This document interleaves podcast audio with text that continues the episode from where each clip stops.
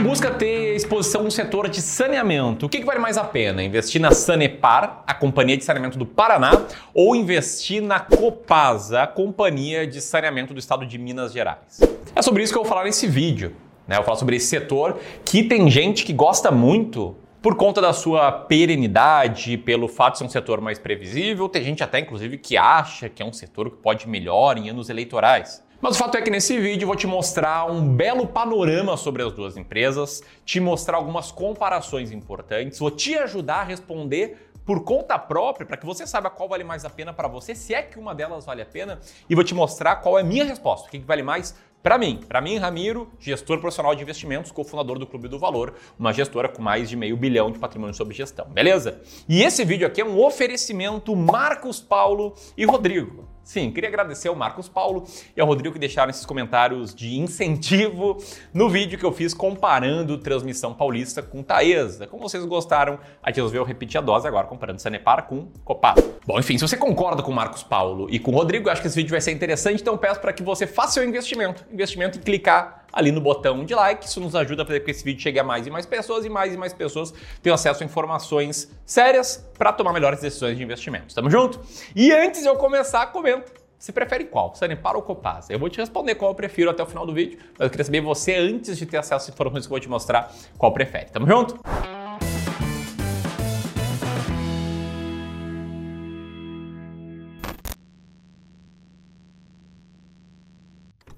Bom, vamos lá. Começando pela Sanepar, tá? Companhia de Saneamento do Paraná. A Sanepar presta serviço de saneamento né, ligado à água e esgoto para o estado do Paraná, que é o quinto estado mais populoso do Brasil e também o quinto estado mais rico. A Sanepar tem como sócios os seguintes players. Na liderança, com a maioria das ações ordinárias, aquelas que dão direito ao voto, que dão direito ao controle da empresa, temos o estado do Paraná, que tem 60% do capital que dá direito ao voto e 20% do capital total. O restante está bastante pulverizado em acionistas nacionais, 445 mil acionistas, e estrangeiros, 227 diferentes acionistas.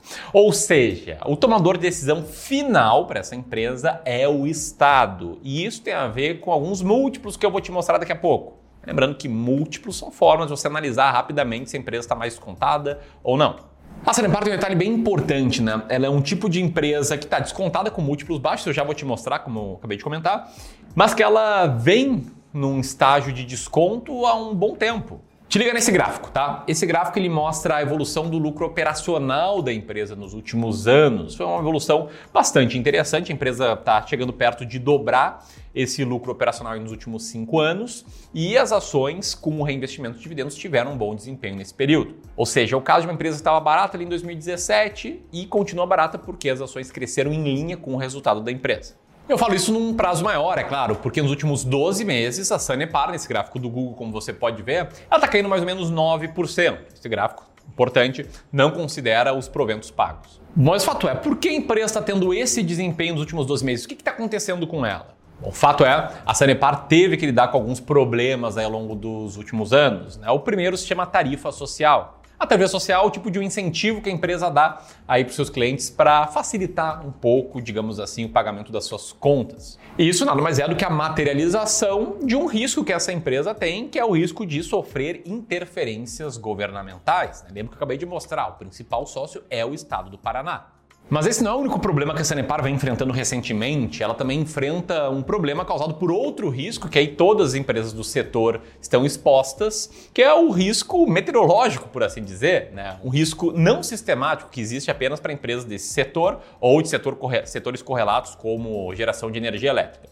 Fato é, Sanepar vem sofrendo também com a crise hídrica. Esse foi um assunto que teve bastante em voga né, nessa empresa ao longo do ano de 2021 e que parece, felizmente, estar se encaminhando para um desfecho. Afinal, o nível dos reservatórios já ultrapassa 70%, embora a empresa ainda faça rodízio. E a própria Sanepar deixa bem claro no site dela qual é o nível atualizado dos reservatórios de água. E você pode ver que tem algumas barragens que estão 100%, tá tudo certo, outras que estão sofrendo um pouquinho mais, mas que no total o índice já chega a 85%, ou seja, realmente algo que parece estar tendo um desfecho. E quando a empresa enfrenta alguns problemas que nem tem correlação entre eles, as ações não vão também num prazo mais curto, muitos investidores ficam naturalmente nervosos. Sobretudo aqueles que concentraram, compraram poucas empresas ou ainda não sabem porque compraram Sanepar, sei lá, viram alguma dica de alguém em algum lugar e foram lá e compraram. E aí surgem especulações do tipo: meu Deus, essa empresa está em plena dificuldade, vai ter problema para renovar os contratos. Esse assunto é importante eu te mostrar e te liga só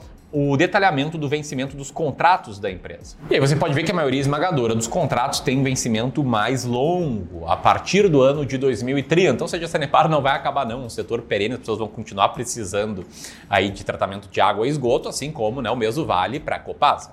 Bom, esse foi um rápido panorama sobre Sanepar, mas esse vídeo aqui é comparando o Sanepar com Copasa, então vamos virar a página e vamos falar um pouco de Copasa. Bom, a Copasa é a companhia de saneamento do estado de Minas Gerais. O estado de Minas Gerais é o segundo estado mais populoso populoso e o terceiro mais rico do Brasil. A Copasa tem como composição societária os seguintes sócios. Você pode ver que na liderança da, do controle acionário temos o estado de Minas Gerais, com 50,04% das ações. Além disso, a empresa tem uma base bastante diversificada de acionistas nacionais, pessoas físicas e jurídicas e também estrangeiros. Ou seja, aqui a situação é muito, mas muito parecida com a da Sanepar.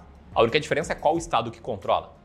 E as coincidências não param aí, tá? Assim como a Sanepar, no último ano as ações da Copasa também sofreram, sofreram um pouco mais. Elas caíram 14,03% sem contar os proventos. Mas as coincidências elas vão meio que acabando por aqui, tá? O fato é, a crise hídrica não pegou a Copasa do jeito que pegou a Sanepar e no próprio site da Copasa, assim como a Sanepar, a empresa deixa bem claro quais são os níveis atualizados dos reservatórios e pode ver que a maioria dos reservatórios da empresa estão ali num nível próximo ou ou igual a 100%, ou seja, aí a parada está mais tranquila. Mas é claro, a Copasa enfrenta seus próprios demônios e tem seus próprios pontos específicos. E um deles é o fato de que o lucro líquido contábil da empresa ele está despencando. Mas calma, já vou te explicar por quê. O principal motivo é um motivo chamado por muitos como não caixa, né, que é o fato da empresa ter aumentado algumas provisões no seu balanço. Uma provisão quando a empresa se prepara para um pagamento possível ou provável no futuro e ela já conta aquele pagamento como uma despesa futura. Então, no dia em que ela faz a provisão, ela não paga nada para ninguém, mas ela mostra ao mercado que talvez ela tenha que pagar no futuro. Em breve, a Copasa vai publicar os resultados referentes ao quarto trimestre do ano de 2021 e a empresa já lançou um fato relevante avisando o seguinte, avisando que uma nova provisão feita em relação a um processo trabalhista muito grande vai impactar os seus resultados. Inclusive, no dia que isso é fato relevante, as ações da empresa caíram 1,79%. Aí, para quem pega essas notícias piores e pensa, meu Deus, a empresa vai legal, deixa eu te mostrar os contratos também, assim como eu fiz com a Sanepar. Você pode ver que a maioria dos contratos da empresa, eles vencem num prazo bem distante, a partir de 2034. Né? Tecnicamente falando, 78% dos contratos têm vencimento mais longo. De tudo isso, na minha visão aqui, o que mais preocupa os acionistas é de fato essa questão aí das provisões que estão chegando e um eventual impacto que pode ter em dividendos distribuídos, impacto no bolso dos acionistas. Beleza? Alinhados? Até que uma pergunta, tá? Só com o que eu te mostrei até agora. O que você acha que vale mais a pena ou será que vale a pena uma dessas empresas? Deixa aqui o teu comentário se está gostando do vídeo, senta o dedo no like, porque agora eu quero fazer o seguinte, eu quero te mostrar quais são os múltiplos dessas empresas, né? quais são os indicadores que mostram elas estão mais baratas, menos baratas, pagam mais dividendos, pagam menos dividendos, enfim, te ajudar a traduzir um pouco as histórias que eu contei em números. Por quê? Porque essa narrativa que o mercado vai criando sobre qualquer empresa, ela sempre acaba se refletindo nos múltiplos. E eu, Ramiro, gestor, eu gosto muito da ideia de a gente olhar para os números, entender o que está barato e comprar aquilo que está barato. Tamo junto? Então vamos lá. Bom, primeiro ponto que a gente pode olhar é a relação entre preço por lucro, tá? O preço por lucro da Sanepar é um preço por lucro menor do que o da Copasa. Lembrando que o lucro da Copasa está reduzido por conta dessa questão de provisões. Isso vai continuar no quarto trimestre, beleza? Sobre esse único aspecto, o Sanepar parece algo um pouco mais barato. Já comparando o preço com o valor patrimonial da ação, a gente tem basicamente um empate técnico. As duas empresas estão aí com desconto de mais ou menos 20, 23% em relação ao valor patrimonial, em relação à diferença entre os ativos, o que a empresa tem, e os seus passivos, que a empresa gasta. O retorno sobre capital tangível delas dá uma leve margem para a Sanepar, com um retorno de quase 50% em cima do capital tangível. A Sanepar, nessa comparação da frieza dos números, também leva vantagem na margem operacional, na margem do resultado operacional, que é 36%, e no earning yield. E anota esse nome earning yield, beleza? Por fim, o que, que a gente tem? Tá? As duas empresas têm uma relação bem baixa entre dívida líquida e EBITDA. Quer dizer, elas não estão muito endividadas, Possivelmente elas tenham que se endividar mais no futuro, tá? Para cumprir os pré-requisitos do marco legal do saneamento, para fazer os investimentos que devem ser feitos, mas isso pode, possivelmente vai também se traduzir num resultado maior no futuro. E Hoje, o dividend yield das empresas dá uma vantagem para a Copasa. O dividend yield da Copasa está em praticamente 7%, da Sanepar nos últimos 12 meses está em 5,6%. E para explicar o dividend yield, eu preciso te mostrar isso, o payout. Tá? Payout é essa linhazinha vermelha, aí que no caso de Sanepar era perto de 50% e caiu ali para a faixa dos 30, 40 e mostra, indica o quanto do lucro a empresa está distribuindo para os seus acionistas. A empresa basicamente pode pegar o lucro e escolher três caminhos: ou distribuir todo, ou não distribuir nada, ou distribuir uma parte desse lucro e essa parte vira dividendos no bolso do acionista. Então o payout atualizado da Sanepar está perto dos 40% e o da Copasa é um payout bem mais agressivo. Tá? Inclusive, a empresa conseguiu distribuir perto de 100% no ano de 2018, mais do que 100% em 2020, distribuindo né, lucros acumulados, e em 2021 está distribuindo 60%. Por isso, mesmo com a Copasa tendo um indicador de preço por lucro maior, aparentemente mais caro nesse sentido, ela tem um dividend yield maior.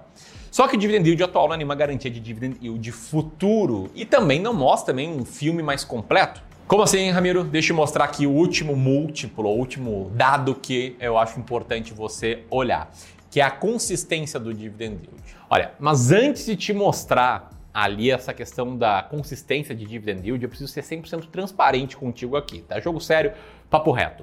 Negócio é seguinte, eu não analiso né, a parte qualitativa de uma empresa para saber se eu vou comprar ela ou não beleza? Não olha essa questão de notícia, tentar projetar o futuro, nada disso.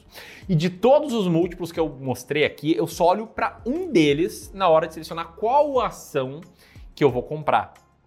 E essa é uma estratégia que tem um background muito extenso por trás. E recentemente aqui no Clube do Valor, a gente lançou um treinamento a um preço mais acessível para revelar como é que funciona essa estratégia de investimentos. Quem me acompanha aqui no canal mais tempo vai poder conferir esse treinamento apertando nesse botão aqui em cima. O link vai estar tá também na descrição, beleza? Agora vamos olhar para a questão do dividend yield histórico. Nessa ferramenta aqui, Invest Site, a gente consegue ver o dividend yield histórico da empresa e suas evoluções. Vocês podem ver ali que a Sanepar, por exemplo, de código 11, as units, desde que elas surgiram ali no final de 2017, tem uma boa consistência de dividend yield. As ações mais antigas da Sanepar, as preferenciais de final 4, têm uma consistência muito boa também tendo ficado positivo nos últimos 10 anos, a empresa não parou de distribuir dividendos em nenhum momento e teve uma média muito boa ali na faixa de 5, 6% ao ano. Isso com a empresa crescendo os resultados, como eu te mostrei mais cedo. Já no caso da Copasa, embora o dividend yield atual esteja maior, essa consistência não é tão forte quanto a Sanepar, embora não seja ruim. A empresa chegou a pagar bem menos dividendos ali nos anos de 2015 e 2016, depois aumentou e ficou num yield ali previsível na faixa de 3%, aumentando muito né, com a distribuição de lucros não recorrentes, aquele ano ali que o payout foi mais de 100%. Mas agora você fica pensando, né? O que vale mais a pena? O menor preço por lucro, o maior dividend yield atual, a empresa, sei lá, cujo estado eu acredito que vai interferir menos ou nenhuma vale a pena? Enfim, para te dar clareza sobre isso, vou te explicar rapidamente como eu faço. É, eu não sou o dono da verdade, mas eu tenho um processo muito claro de investimentos que eu uso aqui para gerir o dinheiro dos meus clientes, meus clientes de wealth management. E a forma que eu faço é olhar apenas para os números. Eu invisto de forma mecânica, de forma quantitativa. Então, tudo que eu te mostrei aqui de histórias que estão por trás das empresas, eu, Ramiro, o Clube do Valor, a minha empresa, não levamos, né, nem eu nem o Clube do Valor, em consideração na hora de tomar uma decisão. A gente olha apenas para os números, para a frieza dos números, diversifica a carteira de forma adequada e compra uma cesta de 20 ações baratas. E o que, que a gente olha para ver se uma ação está barata é o earning yield dela. E é de acordo com o earning yield que a gente decide comprar uma ação e depois de ter as ações compradas, decide entre manter e vender. Mas o ponto é, eu, Ramiro, já tive ações da Copasa no passado, mas eu não tenho essas ações atualmente. Por que isso? Porque a Copaz hoje é a 48ª ação mais barata da bolsa. E eu não mantenho essas ações. Né? Eu tento ter as 20 mais baratas ou aquelas que estão muito próximas das 20 posições. Que é o caso da Sanepar. A Sanepar eu tenho há anos na carteira, hoje é a 23 ação mais barata da bolsa, com earn yield de 20,69%, por isso eu vou mantendo ela. Então, se você gostou desse vídeo, você vai gostar muito desse nosso novo treinamento. Vou deixar o link aqui para você conhecer. E deixa teu like aqui, te inscreve, aquela coisa. Vamos que vamos. Um grande abraço e até mais.